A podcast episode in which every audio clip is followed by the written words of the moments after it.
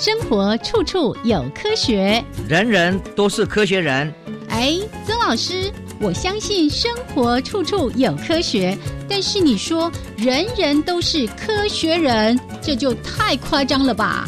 其实啊，只要有好的科学观点、思维训练和持之以恒的毅力，人人都可以成为科学人。Trust me, you can be a good scientist too. 我是曾志郎，我是燕子。科学可以很人文，可以很动人，可以很美丽又浪漫。每个月第一和第三个星期四上午十一点五分到十二点，教育电台邀您一同品味科学的万种风情。欢迎收听，人人都是科学人。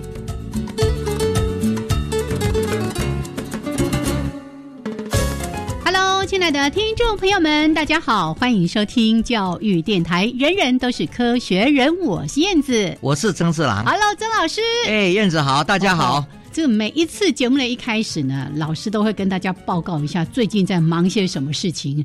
我刚刚问老师说，嗯，最近没去哪里？我说怎么可能？我们上次录音的时候，您还提到说又要出国去了呢。是我们上次在讲台湾，我们在师大嗯盖了一个婴幼儿的。脑科学的实验室，嗯，那这个是因为跟耶鲁大学合作，那耶鲁大学的团队呢，回去之后呢，就必须要做一个非常重要的检讨。那在台湾开始启发了这样这么一个新的计划，我们到底会要有什么研究的报告要出来？这个时候呢，我其实是飞了一一次到纽约，哦，然后在 New Haven，就是耶鲁大学的所在地，嗯，那开会呢。就是马上要检讨，我们因为那个实验室是有董事会的，有一些科学的咨询委员。那这一一成立之后呢，不但要对美国国内的这个实验室，它到底发展哪些东西，它到海外设立了第一个这么一个实验室以后，合作的计划会有哪些成果？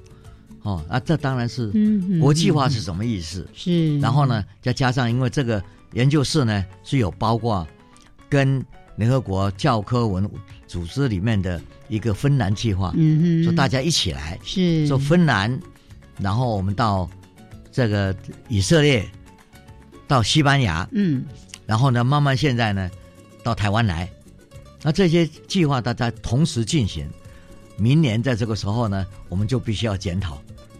所以这次在那边开会的时候呢，其实大家都在讲说非常开心的，嗯。能够有一个在亚洲的一个据点，然后这个亚洲的据点呢，台湾因为师大在阅读教育、学习这方面呢，尤其是在机器学习这方面做得非常好的，嗯所以也因为这样子呢，我们把这一个机器跟人人机之间学习的这些概念也会带进去，这是他们那些在美国的。同事们没有的，所以这合作就是要这样。是是是，后面看，往将来看，最重要的是，马上会有一个新的计划要出来。嗯哼，就是巴西。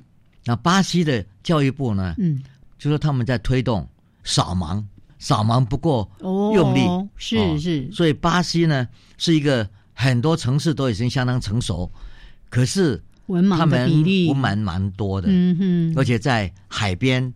他们做做水手的人，是很多都没有，就是小学有时候都没有毕业。可能很多像偏乡的地区就没有受到很好的教育的资源了。所以这些东西呢，他们教育部最近呢就看看，因为现在大家在做研究的人，嗯，每次在做讨论到这个文盲跟一般阅读者的脑神经的部分差别，多用他们当记这当做字一个一个是数据，嗯，因为我们做了这些研究。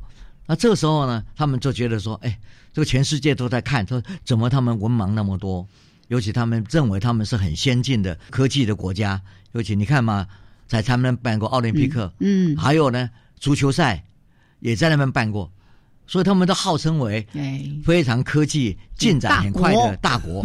那么看到这样的不好，所以呢，他们就开始委托我们这个实验室，要开始做一个 global。就是说全球化的参与这个计划，嗯嗯，那参与这个计划呢，当然亚洲就很重要，嗯，要很多全球化，所以他们最近就要求，就说那台湾既然已经设立了这个实验室，师大跟耶鲁大学 Husking Lab 的这个实验室，那能不能让台湾的研究者嗯。也能够参与他们巴西的计划？哦，那对我们来讲太好了，对学术能够到各国去，当然非常好的。嗯，所以呢，现在我们回来之后，也在师大就开始讨论，嗯嗯，怎么样把我们最近几年做的比较好的部分，就带到巴西。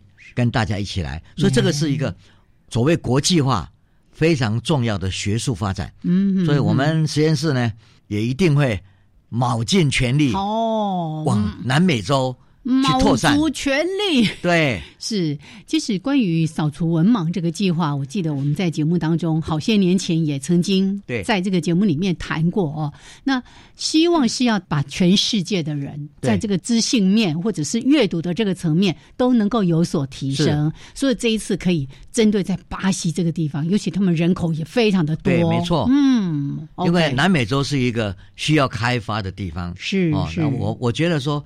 以台湾的实力，嗯，我们有很多各种科技的进展仪器，其实在南美洲是可以大量去发展的。嗯，所以这一部分呢，我觉得说，我们先用学术带进去以后，再把很多产业带进去，是这是一个新的方方向。是是，所以我们先开路，对不对？对。哦，好，那也做一些对当地非常有意义的事情。是。OK，好，来，这是一开始呢，这个。报马仔一定要负责，问一下老师最近呢在忙碌的一些事情。好，那待会儿呢，一样在节目的一开始会为大家来提供两则科学新闻。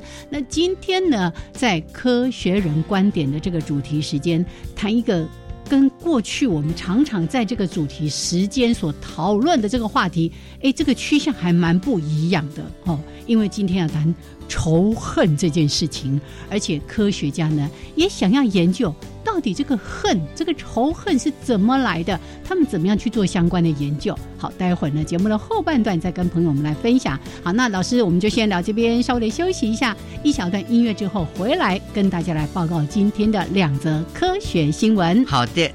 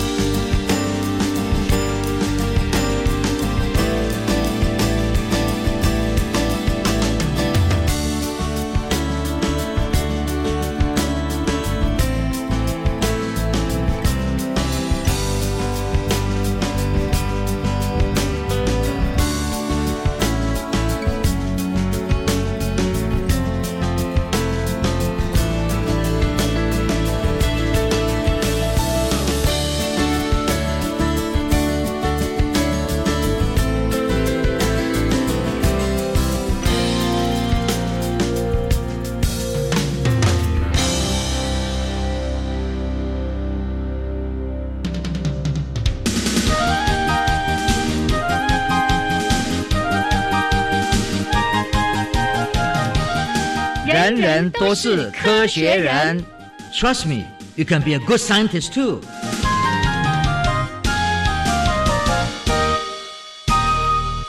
人人都是科学人，处处可学新知识。欢迎朋友们继续加入教育电台《人人都是科学人》节目。我是燕子，我是曾志郎。好，第一则新闻，大家呢一定听过孟母三迁，但是你没有想到，连青蛙。不是青蛙妈妈，是青蛙爸爸，也会为他的孩子选择居住的环境。所以今天这个新闻标题叫“蛙爸三千 ”，是这是非常有趣的一件事情，好特别，也是在自然界里面，我们常常会忽略。嗯哼，因为动物它想要生存，它其实有非常非常多的适应要做。嗯，那我们看到这个适应都是带来好处的，但是你如果没有去仔细去观察到这种现象，你就不会了解。对呀，你说我们说啊，孟母三迁，就为了要有好的环境。是，那这个东西呢，不希望有近朱者赤，近墨者黑，所以他要往近朱者，而不要往近墨者黑这件事。所以呢，当我们看到箭毒蛙，哈，这个箭毒蛙是非常漂亮的，哦，它的色彩都色彩是很鲜艳的，嗯，就很奇怪。当这个蛙的卵孵化的时候，嗯，一孵化之后，慢慢慢慢就游到蛙爸爸的背上，啊，小蝌蚪就游游游游到爸爸的背上，是，嗯，然后爸爸呢就得背着他走，那你说？是不是说背出来就在水洼洼的旁边啊？运动运动运动，结果没有想到，它旁边有很多水池，它没停下来。哎，它越走越远，越走越远。是哦，有时候走到将近四百公尺的地方。哇！它最近的水池平均大概是五十二公尺。啊，所以它很容易可以找到水池的，对，很容易找到一个栖息的地方。嗯，可是呢，它却要带他们很远很远很远。那这个机制非常有趣。嗯，就说从研究者的观点，我们不知道它为什么。那当时看到现象是很好，很好玩。就觉得这么麻烦干嘛？不就一样是水池吗？对呀，嗯，那生存在旁边。嗯，所以到底这个几万年来的演化，嗯，它到底在这个箭毒蛙的身上？发生了哪些事？嗯哼，对不对？它一定有好处，不然它不会这样千里迢迢跑那么远。哎，真的，对一只小小的箭毒蛙，四百公尺算是很遥远的距离，哎。所以，那最重要还是研究者看到这个以后，怎么来研究它？是是是，他们当然记吗？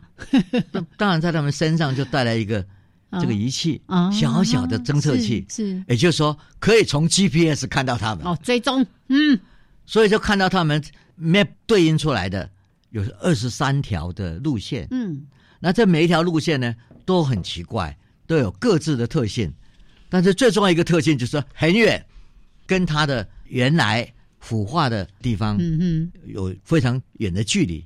那我们当然想说，为什么要花这么多精力？是，这所有的自然界都希望能够省自己的精力，对对，这个能够节省 economy。是，这个是最重要的一件事。我们经常说，大自然是不会浪费力气的。对，嘿，所以呢，他们当当然就研究，嗯，那这个毒箭蛙里面有好多种，嗯，跑得最远的，就是平均大概有两百一十五公尺的这一个，哎。哎，三文箭，这个三文箭毒蛙，嗯，哦，然后呢，就比较一下，科学家就是要了了解，为什么有一些可能在基因里面。就已经成为定型的。嗯，它一生下来，小蝌蚪，嗯嗯，爬上身上，有的走得很远很远，有的走得比较近。哎，而那个很远很远的，到底它将来的几代以后有没有比较好的 reproductive success？就说有，就说它生产的那能量呢有没有增加？嗯哼，哦，它活存存活下来的几率这些提高，所以这些呢都还在研究。可是我们就发现。在自然界，从科学家的观点来讲，每一个微小的事情都值得我们去注意。耶，他为什么要跑这么远？是，这神经的机制到底怎么样去转活？他到底什么样的事情启动了这件事？是哦，他也没有谁告诉他，也不要怎么学习，可是就是会做这个事。对啊，我一开始在看这个新闻的时候，我我脑海里面也有一些疑问。就我们知道说，动物在迁移的过程其实是很危险的，它就暴露在那个环境里面，它会不会很容易就被蛇啊、被鸟啊什么给抓了？可它竟然冒着这个风险跑了那么远的地方。你刚刚讲一句话很重要，嗯，就说冒着风险，嗯，因为你跑越远，中间所会碰到的困难或者是灾难就越多。是，可是。它一定有一些平衡的机制，对他来讲是会有好处的。嗯哼，所以这个呢还在研究。所以我说，自然界还有很多很多事情我们不太了解。是科学家就是一样一样的要去把它拆开。嗯哦，解谜的过程。对，那这个过程呢，我们就如果来看说孟母三迁，我们觉得是一个高道德。哦，然后这个挖坝三迁。我们是不是要给他一个奖励呢？嗯哼，是 为了后代，他们也采取了某一些生存的策略哦。那也许像我，我在这个新闻里面也看到说，有科学家也说，会不会是因为把它移远一点，比较不会有所谓的近亲交配繁殖的这个问题？这是一个可一个可能性。嗯，所以科学家用各种方式来解套，是那怎么一回事？真的，因为这是很花力的，又很危险的。对呀，啊，这为什么他要做这个事事情？我也想说，哎，会不会是他经过了哪一个水池，他有觉察到这个有有什么毒啊，还是什么？哎，看起来这个研究并没有特别提到这个，没有没有，就只是单纯他在选择上面选择了很远。然后不同品种的箭毒蛙，那个迁移的距离还会不一样。对，而且非常有趣。它越走越远，越也许它走不动了，就留在就就 就放下来，喝啊喝啊，那得喝啊。呀，不然的话，也许它走得更远，我们不知道。是，所以很多事情科学界耶都还是很多未知。所以呢，我们也鼓励下一代的科学人，下一代的小孩，在你的未来还有很多事情要去解决这个世界上可能发生的事。是，所以呢，从这里我也想到一件事情，就是七地的守护是很重要的。是，你看这些水池，我们如果都把它保留好，它就有更多选择的机会。要不然，如果哎，根本这些很多地方都被污染了或者干涸了，它生存的机会，它想搬家都没啦。我们现在担心的事情是因为很多森林的破坏，嗯，很多因为最近火烧一直烧，这么烧几个月下来，很多很多的地态。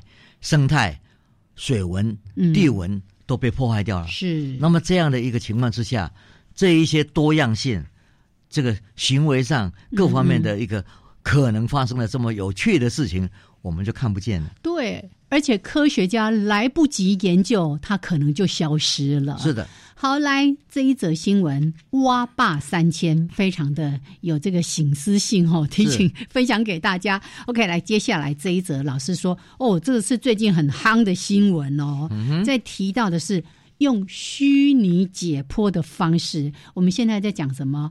虚拟实境、扩增实境，哎。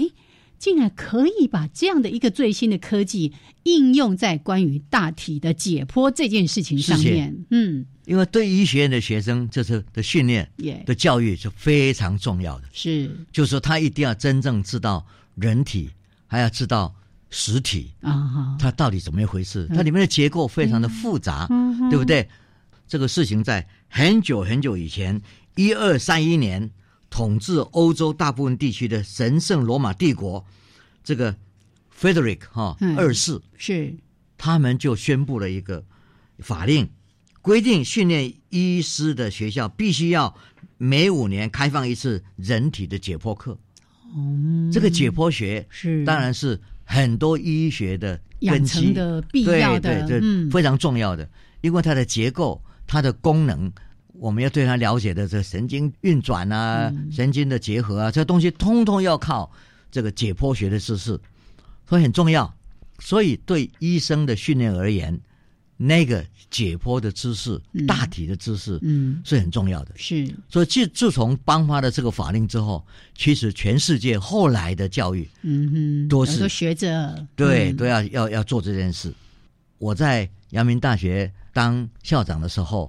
我们也看到，阳明大学医学院对于大体，我们称为大体老师哦，那种尊重，那一种非常重要的鼓励，哦，各种膜拜，是我们都是感谢，从心底上非常感谢。是，所以这些事情呢，让学生们可以真正了解，说对对大体解剖的实体，我们是非常非常重要的。那这个事情之外，当然。有时候这个大题在很多地方，很多地方拿不到。哦，会缺少了。是，嗯，那现在新的科技就要去模拟整个大体，然后呢，利用这种 VR 哦，虚拟实境是，或者是 AR，就是这种扩增去把它改变。最近还有 MR，哦哦哦，会把它 modify 这种东西，然后根据教学的需要哦，去做各种非常实境的。啊，学生戴了这么一个 goggle 眼镜之后呢，他其实就是在做看到大体里面很多，他也许手还没有碰到，嗯，可是他可以模拟用手去把它翻开，做很多事。嗯哼哼。那这样的事情呢，越来越重要。当然会有一些医生认为说，哎，这个是重要，可是有时候真正碰到实体，因为每个实体可能不太一样，嗯嗯哦，那这个不不一样呢，你还是要从中学习到这个它的一一些变化，所以个体差异还是需要去了解的。嗯哼。可是这一层次用现在的科技 VR 和 AR 这种东西来进行这种教学。是越来越普遍，对，尤其是在一些比较穷困的地方、偏远地区，在训练他们医生的时候，你要去拿大体的解剖，那样非常好的设备来做是是不太可能的。对，这其实我在看这个新闻之前，我也不晓得哦，这原来要考量的事情这么多。你要做大体解剖，那个光实验室的整个规模啊等等，那个都是耗资非常非常的大的。嗯，因为你看看。台湾的几个大医院，哦，在训练他们的医生的时候，台大的这个大体解剖室，还有阳明医学院的慈济、哦长庚，他们都做非常好的的一些设备，那设备都非常的昂贵的，嗯嗯，哦，所以呢，这一些呢要做得好，学生呢能够好好的学习，非常重要。是，因为当医生，你就要知道人体的结构，是。它的功能，还有它可能发生的病变会怎么样。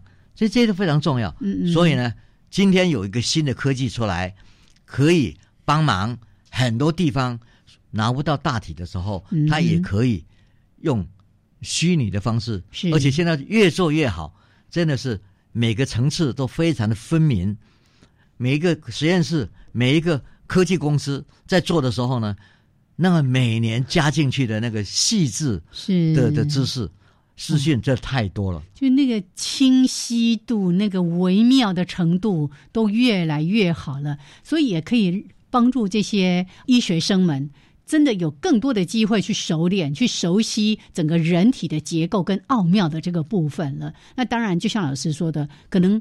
是不是有一些实际上的这种操作，实际的一些体验，那也是必要的。那但那是另外一个情况，是我们现在透过这些虚拟实境啊、扩增实境，甚至老师说的 MR 啊等等的，都可以来帮助学生学习的更丰富，这个累积更多的经验了。对，但是我还是要强调，有很多医学院，他们还是很固有的的那种态度，认为说。你用手一碰，对，就是要那个感觉是完全不一样，是真正碰到的呃感觉还是不同。哦，不是说你翻开这里在哪里来看，而是说你真正碰触到那个肌肉的时候，你所感觉是不一样的。是，所以呢，这个是你碰到以后会有一种真实的感激这个大体。所以大体老师在台湾，在很多国家。都是非常被重视的，而且被尊敬的。是，这个也是提醒整个所有的医学院，真的是要好好的处理这一块。OK，好来，所以我们先提供这两则的科学新闻给所有的朋友们来参考。那待会儿呢，先邀请大家来听一段音乐，还有两分钟的插播之后，回到我们的主题，来谈谈今天老师的这个标题叫“恨的”。凝结与溶解哦，这个我感觉是一个蛮沉重的话题。来，待会儿回来再跟大家来分享。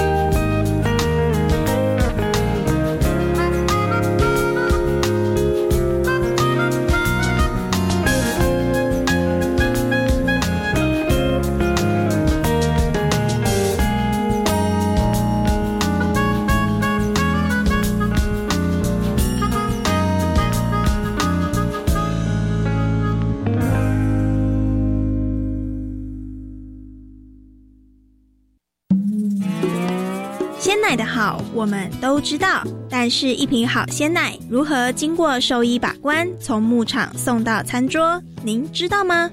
十一月八号星期五早上十点，请锁定《创新宅急便》主持人郭哲佑在教育电台《生动全世界》粉丝团的直播，揭秘二零一九年米其林亚洲唯一官方认证鲜奶品牌创业心法。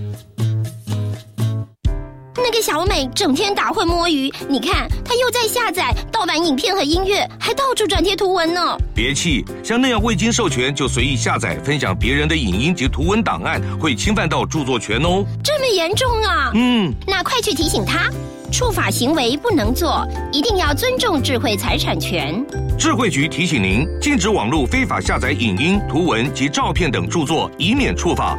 以上广告由经济部智慧财产局提供。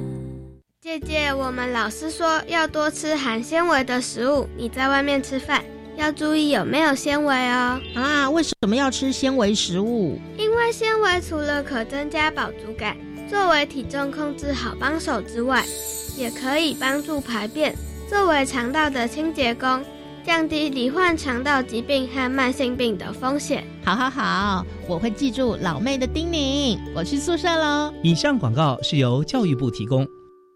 加外加外，阿玛波拉，扎根格玛西卡斯达斯，迪加古拉布古列列。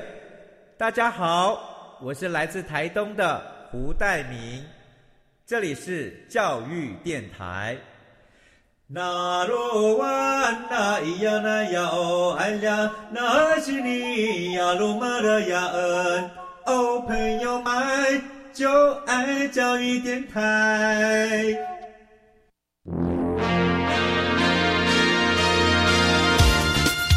人人都是科学人，Trust me, you can be a good scientist too。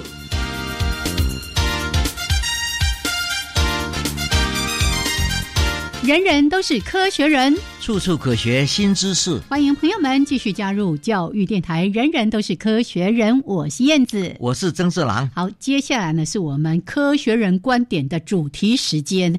不过呢，我手上有一张。一定要跟大家报告的讯息，这个很重要。对对，老师借我一点时间，而且老师也鼓励大家呢，有机会一定要来看一看这个爸爸妈妈或者是老师带着学生好好的来参观一下这个展览。这是二零一九科学少年 STEAM 实验场的一个活动。好，这个活动呢，从十一月二十二号，十一月二十二号到二十四号。干那沙冈呀，只有三天，在华山文创园区，非常的欢迎我们的师生家长，真的大家绝对不要错过的一个科学的盛宴。那在这个呃整个展场当中呢，有五大科学展区，主办单位说。保证烧脑，保证烧脑。那免费入场可以让大家呢来好好的闯关，而且呢还会有一些惊喜的好礼送给大家。来，OK，这个详细内容呢我就不多占用时间，请大家呢可以上网来搜寻二零一九科学少年 STEAM 实验场。好，来这个刚胸喉部洗干结束，接下来把时间交给老师要来谈。我想这个是蛮重要的，因为。我们人人都是科学人，是关心的就是科学教育。耶，但是科学教育呢，不是很自式的教育，嗯，应该在民间，应该让它很多不同的方式去展示。是，然后大家会在自然生活里面去感知科学的重要性，还有科学的潜力，所以这个很重要。所以呢，有一些这样的展示呢，家长带小孩去看，真的是非常好的一件事。没错，欢迎十一月二十二号到二十四号在。华山文创园区，那接下来啊，心情要马上转换。老师这一次怎么会想要谈到这个关于恨这件事情呢？因为哦，嗯，我们现在在感到忧心，耶，因为每次选举到了，哦，我们就会看到在网络上好多不同的攻击。老师，你知道吗？我已经好些时间我不看新闻，不看那些网络的报道了，电视啊什么的，因为每次看心情就很不好，因为这边骂过来，那边骂过去，哦，很不好哎。以前呢，我们会看到很多挑战是按照议题在挑战，是现在呢是在做一些不一样的的事件、人生的对抹黑啦、攻击啊，这东西，嗯、那这个都不好。是，所以呢，这个就会产生，就是说，本来在网络上一些讯息，有时候是很中性的，有时候也只是一种表达。可是因为网络来了，那种群主的拒绝，那群主一拒以后呢，你本来一个人在只是在做一件事，哦，在发表一个意见，哎，就有人包养你，嗯哦，那当然攻击的比较少，因为你如果同一个群群主，哦、你那个群主里面就有内聚力就会出现，就同一国的同温层啊，对啊啊，这个事情呢就会让我们担心，如果你可以从这边看到，但是我们也可以把它当做是一种研究。为什么会有这种群集，然后造成一种情绪的那种那种剧烈的极端的一种反应？嗯哼，我们会看到。耶，那这个呢，当然就反映到就是说，选举的时候呢，本来的理想民主制度的理想，就是说，哎，选贤宜能嘛，嗯，大道之行，那大家把比较好的贤人选出来，来帮忙带动整个社会的进展。哦，让大家能够国泰民安、幸福感增加，嗯、这是一般的理想，是应该要这样嘛？所以呢，我们希望看到的，就是说很多政见的发表，哦，这些不同的候选人在讲他们如何治国，如何有一些治。我们说在当校长选举也是一样嘛，治校理念嘛，嗯嗯，那这些东西都是这样子的。可是就不希望看到，就是说因为攻击。因为抹黑，就会把很多事情变成为凝聚一个以后，变成一个恨意。嗯，当然，社会心理学家、人格心理学家，所谓各种呃心理学的一些研究，嗯，就会研究这个恨怎么样会被这样凝聚在一起。对，那仇恨是怎么样慢慢被挑起、凝聚，变成一股力量？是，嗯，在古代的时候，因为人跟人之间。很多事情离得很远，嗯，也没有那么样的那么多的讯息，对不对？那我们主要来看，嗯，即使在学术界，一个概念、一个新的知识产生巨大的变化之后，在古代呢，我们当然讲说，哦，差不多要八十年到九十年 才会有个转换。所以一个人的一生，你碰到这种。剧烈的改变的你的思维的事情，嗯，大概碰不到。是，就你有一个中心思想之后，很难就说不会这样改变。嗯嗯。可是慢慢的，因为时代进步，聚集的方式越来发生活越来发生变化，就变成为一个思维的传递。因为你有书本印刷各方面呢，那书本的传递、信息的传递就快了。嗯哼。那你就会增加说，哦，不是说八十九十。可能变成为五十，时间缩短了。对，那你的一生可能碰到两次了，嗯哼，就有两次了。那么再来就是三十。那以现在呢，我们来看，在网络上变化的这种情况，大概你一生要听到不同的意见，大概是。哦、那你如果是有某种中心思想，那到底会被凝聚是进去，还是会被解散？嗯哼，这种东西呢？在网络上可以看得很清楚，是而且很快，嗯哼哼。所以呢，科学家当然就说很担心歧视啊，就是对某些人有一些不同的偏见，嗯，这种事情怎么凝聚凝聚？另外呢，我们也看到就是说，怎么样去去恨，就恨某一个人，嗯，这种恨意也是因为受到这种群体的聚集，嗯，就越来。越发生变化，耶呀啊！这种变化呢，有时候是非常严重的。对呀，还有像我们经常在讨论各种霸凌的问题，霸凌也是这其中一个。嗯，那以前是没有网络的时候，很多事情是个别的交往，那个连结也比较比比较那么密切。嗯哼，有网络之后，在网络上，我们真的会看到相当相当多。非常剧烈的那种凝聚，嗯，那这个凝聚呢，会都会产生很不好的效果的。哦、说到这个，我就想起我刚好前两天又看到一个，不是一个某某大企业的这个前董事长自杀的那个事情嘛，然后他就在那探讨，又提到其中一个，好像有个艺人，就是因为网络不断的很多的这个乡民、酸民不断的批评他、批评他，结果他自己也就自杀了。是，哎，你就想说，哇，那股力量真的这么大耶？对，那是很可怕的一些力量。但是最主要的还是看到，就是说。这个有时候发表这种酸语的人，嗯，他起先也许只是一两句翻语，啊但是他这发表发表以后，他一直附有人附和，你的你的小小群组的人，那个群主呢，嗯嗯，就聚集在一起，然后再给你讲啊，就加加油啊，啊，这种东西啊，不能够再认同了，什么什么哦，对，然后慢慢的。他这个发表的人呢，心里受到这种鼓舞，嗯哼，哎，他的文词是。表达的方式越来越激烈，激烈。啊。呀，就变成极端。是。啊，这个东西，他这个小群组还好，如果他依附在在一个大群组，嗯，那大群组又更多的人，那整个群组的力量来加强你的那一种内心的那那那那种恨意，或者是歧视对方的。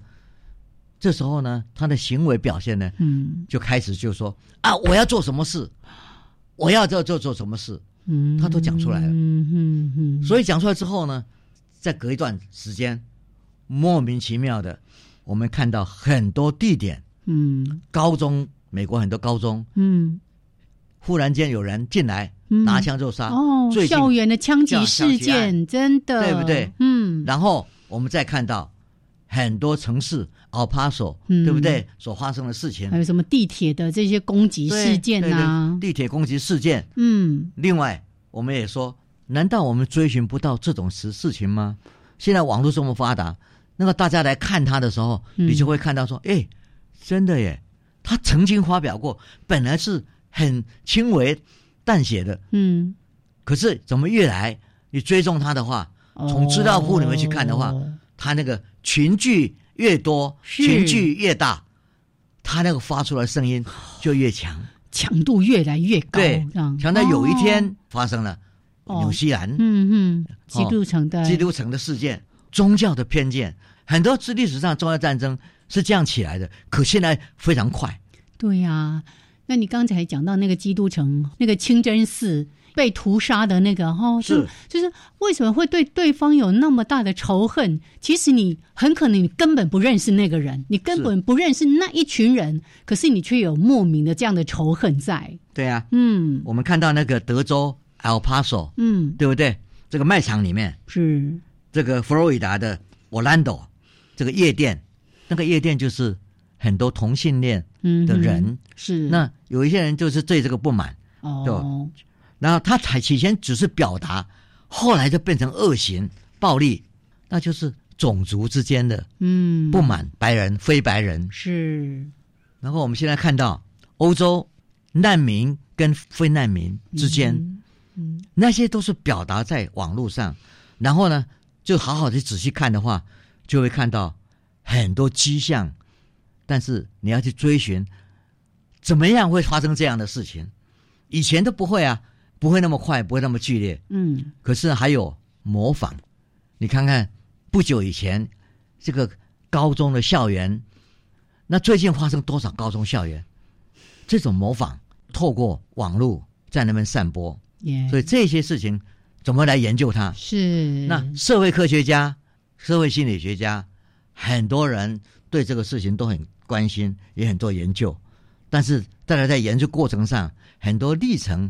都还没有掌握好的时候，我们发现一件非常有趣的事。嘿嘿，物理学家也进来了，是吗？物理学家 他们看到这些现象，嗯，然后也是很急，他们就觉得说，那我们物理学家要不要从我们物理的观点是来看这个网络上的行为？嘿，所以呢，这个行为一出现，整个怎么追踪？物理学家怎么来做研究？真的，我们好好来谈一下。是物理学家用不同的角度来切入，而且呢，像刚才在谈从社会学、从心理学等等的很多事情，就是很抽象的。可是物理学家可以让它比较具象一点。大家待会儿呢，慢慢来听曾老师好好的说说物理学家是怎么样来做这样的相关的实验、相关的一些研究的。是的。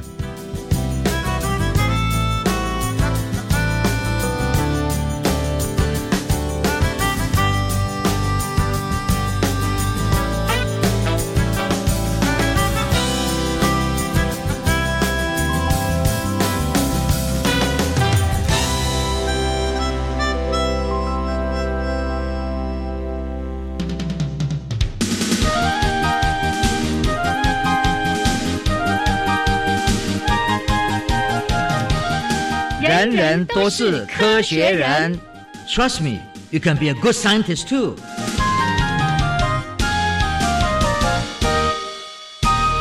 人人都是科学人，处处可学新知识。欢迎朋友们继续加入教育电台。人人都是科学人，我是燕子，我是曾四郎。好，今天呢，曾老师要跟大家谈一个真的是蛮沉重的话题，谈恨的凝结与溶解。哎，听到后面溶解，我们又开始有了一些希望的哦。那尤其老师刚才特别提到说，在网络时代哦，这个。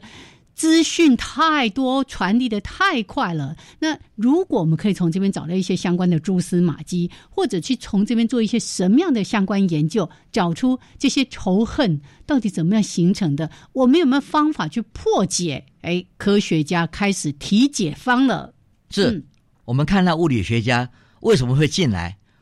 我们常常想，物理学家就是格物。自知，哎，格物就是说把很多事情越切越小。嗯嗯嗯，都我们想说，物理学家怎么对这个有兴趣呢？是，可是我们忘记了，物理学家其实，在很多地点上，他们把分子跟分子之间如何结合，变成另外一个形态，是很有研究的。哦，是不是？是，所以有那个流动啊，对啊，凝态物理 是凝态，就是把很多聚集在一起，嗯嗯，聚成变成一个。凝凝结在一起的东西，所以对凝结的这个形式，哦，这个过程，这物理学家是可能比我们这些在谈心理的抽象的人，嗯，更能够聚集行为的一些证据。是，所以对物理学家来讲，他们怎么样来做研究，会很有趣的。嗯，哦，第一个，他们就说，那我们可以看到刚刚讲的这几个暴力的的人，嗯，起先都是慢慢的。那为什么他一下子他的力量会变成那么极端，爆发性就出现了？怎么来的？他就说，我们从网络上去看，所以呢，他们就从 Facebook 嗯，集中很多很多的这一些，把那个所有的资资料资料库拿来做非常精细的分析，然后呢，在欧洲呢，他们就找了一个俄罗斯的嗯，就所谓 VK 哦哦哦，他叫做也是一个社群网站，他不是脸书，他叫接触是。那你会看到说，哎，Facebook，他对于这个言论太激烈的时候，会去把它剔除。哦，对他们有在做一些管控，管控。可是欧洲呢，那个 VK 呢就比较松散，所以你也可以比较这两种不同的群聚的时候，它那个松散的或者被禁止的，到底发生了哪些事？啊啊，这些呢，研究者、物理学家来看，第一个，他的证据是是什么？他的行为。就是写出来的东西，那写出来的东西，你就要找人来判断啦。他这个写出来的东西，语词上、语义上的严重性、暴力严重性，这个当然是可以，这个语言学家都可以来做分析。是是哦，可以做各种分析。所以他不是说凭空只是看某些文字，他的文字还要经过分析，然后再把这个兜起来。嗯哼，然后我们再看，他这个过程上就好像一个牛奶。我们把它放在冰箱里面，嗯，本来就牛奶就是这样散在那边，就是牛奶嘛，一体。但忽然间一阵子以后，它凝固了。哦，你放冷冻库了？对，它就会凝结。他们在研究说，这个凝结是分子跟分子之间怎么样凝结？哦，那个凝结的过程。过程。所以他拿这个来做一个比喻。嗯。然后呢，回过头去看这一些分子，每一个个人在网络上在写这个群组上的写东西。一个好像一个泡泡了哈，嗯嗯嗯，那每一个泡泡跟泡泡之间怎么样会促成是。他们的连接哦，气味相投，那慢慢慢慢就连接在一块。对，我们可以看到嘛，哈，第一个，他小群组，他本来是个群组，几个共同兴趣人在一起，是，哎，慢慢这个群组里面，就跟另外一个群组也是共同兴趣的，嗯，有相似的，不一定完全一样，可是他们就结合了，哦，哦，就结合，然后一个人带进去那个大大群组。啊，其他人就跟进，就跟进来了。嗯，做群主跟群主就做连接，啊，连接之后呢，就越扩散越大。那越大呢，里面的言论，他发现就是越激烈。那听起来很像一个漩涡，对，就是一个漩涡，开始这样哦。对，越来越凝聚，越来越高升，你就看到那个高升，龙卷风来了。对，高升的一些情情况。嗯，所以如果去分析这个，就发现说群主跟群主之间。最后凝聚出一个非常强烈的恨，嗯，或者非常强烈的歧视，是。然后歧视呢，大家在讲的时候就开始有非常剧烈的吼戏哦，哦，开始就有一些比较激烈的言辞出来了。对，就在上面讲说，如果是我怎么样，我就会怎么样。我如果有枪的话，我就把他们打死。这些事情就出现了。嗯嗯嗯。啊，这些出现以后，那个凝聚越来越多的话。到了一个临界点，是。一爆发之后，你就不晓得什么时候某一个人，哎，就真的去做，真的去做了。嗯。啊，那我们现在看到这些事情，所以物理学家就开始研究，从这些 Facebook 或者是 VK 里面去寻找这些真机。他们要看到，哎呀，像 Facebook，嗯，有时候会禁止嘛，对对，啊，就把一个群组停掉了，啊，停掉以后就发现这一个个人。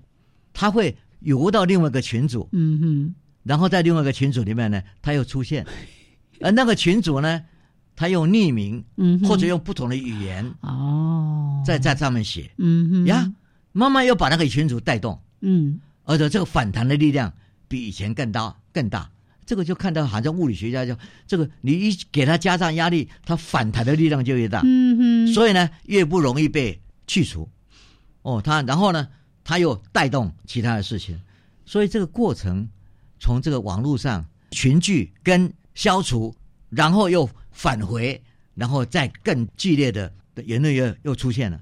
这些呢，就会看到就是说，你把一个东西禁止，如果没有把它溶解的话，它其实是越来越严重。哦，是你不能够只是。硬碰硬，你直接去停权什么的，他还是有机会用别的方法再回来。对，呃，这样带回来，他就是已经带了可能更严重的情绪了。嗯嗯嗯，他在那边走，所以他如果进进去另外一个组，他所带动的情绪就负面情绪就很高的，所以这个事情就出现了。哦，所以要怎么样去瓦解它，去溶解它，对不对？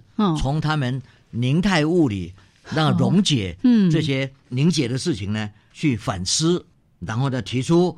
一些策略性的方式，比如说，第一个，我怎么溶解？嗯，溶解的策略，在一个大群组中的网络上，剔除发出歧视和仇恨的小群组，以来降低大群组的能量。这当然是一种方式，哦，有点个别急迫这样子，嗯，慢慢瓦解急迫的方式是。然后呢，就随机的，嗯，也不一定说你一定要去对针对某个事情，我是随机的破坏。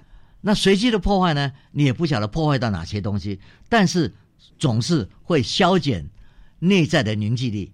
哦，那个整体性。对对对。嗯。第三个，开始注入一些反对的意见。哦。造成内部的矛盾。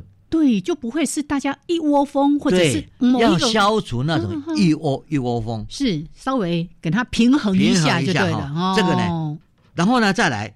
在大群组中建立言辞相对和缓的小群组，嗯，就说刚刚是个别的，哦，有一些矛盾的语言，现在是在让群组也变成一个群组的对立，哦，这个事情。然后呢，当中性的对话增加以后呢，就使得极恨、极歧视、极偏见就慢慢会减低。嗯嗯嗯，哦，这样的四四个策略。然后他们就会把这些过程真正去做了一些模拟的试验，就发现这样的策略是有效的。嗯，所以呢，我们就看到，就是说，物理学家从另外一个观点帮忙社会心理学家一些社会科学家所一直想要去好好的研究的事情，可是他们从这种模拟模式是理论，然后来看这个东西，嗯，也真的是另外一个方式的介入。所以在我们在强调跨领域不同的组合来帮忙解决共同的问题的时候，嗯，我们才发现，真的跨领域的知识，大家合作是一个未来的研究的重点。是，所以呢，我们今天看这个物理学家的介入，我们不要排斥社会科学家，我们在研究认知神经科学的人都不应该排斥，而认为说，哎，人家带来一个新的方法，一个新的方式来看这个，嗯那这个看有没有效，好不好？那我们可不可以学会他们的方式，也一起来做相关的研究？嗯，所以我觉得说，跨领域的科学是大家有共同的问题，然后呢，不同的方式，大家融合在一起，嗯嗯解决问题，是这个才是跨领域非常重要的。我们叫做 synergy method，解决 synergy me- 的 problem 啊，就是融合方法，嗯解决必须要被融合的一一一个问题。一题，个问题。是是这个才是。跨领域的重点。对，而且老师您在文章里面其实也有提到说，哎，这些科学家真的就运用这些相关的策略去做的模拟，哎，还获得有成功嘞。对就觉得说，哎，这样真的可以在这个过程当中慢慢把这些仇恨，呃，还有群体的那个力量，就慢慢给消解掉了。而且在嗯在他们的文章里面也提到，嗯，他们这种策略其实早就在某些像 FBI 啊，他们早就曾曾经是是处理过，是也很有效的去处理解决一些反对的语言。哦嗯哼，这这些东西消除异音这种方式也曾经被真正实实施过，所以呢，现在只是因为在网络上更为重要的是它的群聚很快，是，如果要变成一个恨意、歧视、偏见，嗯，都非常快的。现在要很快的去处理这些事。是，所以从老师刚才谈的这个话题里面，我想到的是，我们每一个人已经都离不开这个网络的生活。你的手机、你的电脑，随时传递各种的讯息，你的群组、社群。太多人把各种不同的意见给你了，我们是不是要真的有一个理性的判断？是啊，那尤其看到这些比较这种仇恨，你觉得是不当的，哎，也许我们可以当一点，像老师刚才提到的，有一些比较中性的语言啊，你也不一定要去跟对方对呛，因为一对呛，对反而激化了。你是不是有一些比较中性的语言，就是争取一个讨论的空间？对，是这个事情啊，讲起来啊，你也不能够说国家或谁来做一个控制，嗯因为这本来又是控制语言。是是这是，重点呢还是在于个人嗯哼，了解这个时候，你的群组的人知道有这种事情，大家一起来努力耶、哦，避免被吸进去。是是，另外，可以群聚恨，当然也可以群聚爱，爱啊，是啊，这个就是比较正面的嗯是的一个事情。然后怎么样来让爱、善良的言论，嗯像啊燕子啊，嗯，有时候我给你传一些讯息，是对不对？是的，最都是很正向的讯息。对，我给你传达一个大陆的老哦。对他来，他对他爸爸来我们的是忠烈祠，忠烈祠哦哦，然后忠烈祠怎么样对他这个非常好的嗯礼遇，对这个阵亡的将士、对。士兵们，对，嗯。大家看了以后，大家都会觉得这个社会是很善良的，是是，嗯而且是大家可以做到善良，社会就会更善良。没错，所以，所以我也在跟你传递这个善良的嗯爱意，是在这个文字上，对不对？哎哎，这我哪里来的？我也是别人传给我的，就大家分散这种善意，而不要去传播这种骂来骂去的。是我觉得这都不好。以前我们都说什么谣言止于智者，我们现在不只是当把那个谣言给去除，更重要的是，当这些仇恨开始在散播的时候，我们要当那个停止的人。是就到你这边，你不要再传递出去了。甚至有机会，我们有没有办法有一些中性的语言可以进行沟通等等对的？嗯，对，尤其我们一直觉得台湾是一个非常美好良善的地方，让我们真的看到我们的美好良善，是不要再去传播那个黑这个黑那个这件事情了。是啊是的，所以我觉得网络上如果故意去做这些事，真的是很不好的耶呀。我们大家一起来防止这个。恨意的传播，而把它变成了爱意的传播，是的，这才是好的。哦，往积极面来走就对了。是 OK，好，那这是今天呢，我们在人人都是科学人这个时间当中跟大家分享的。特别呢，我们的主题谈到恨的凝结与溶解，真的非常的有启发性。谢谢曾志朗曾老师。那老师，我们就要一起跟听众朋友说再会喽。是，谢谢大家的收听，我们下一次节目见，拜拜，拜拜。